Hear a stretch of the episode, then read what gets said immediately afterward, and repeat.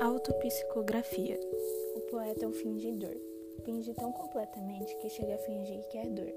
A dor que deverá sente. E os que leem o que escreve, na dor lida sentem bem. Não as duas que ele teve, mas só as que ele não tem. E assim, nas calhas da roda, gira a entreter a razão, esse camboio de corda que se chama o coração. De Fernando Pessoa.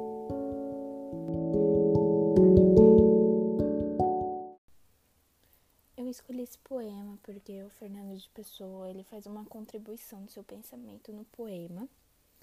Assim, ele faz referência sobre as suas reflexões sobre a sua identidade e noções de real e imaginário e do, do seu existencialismo.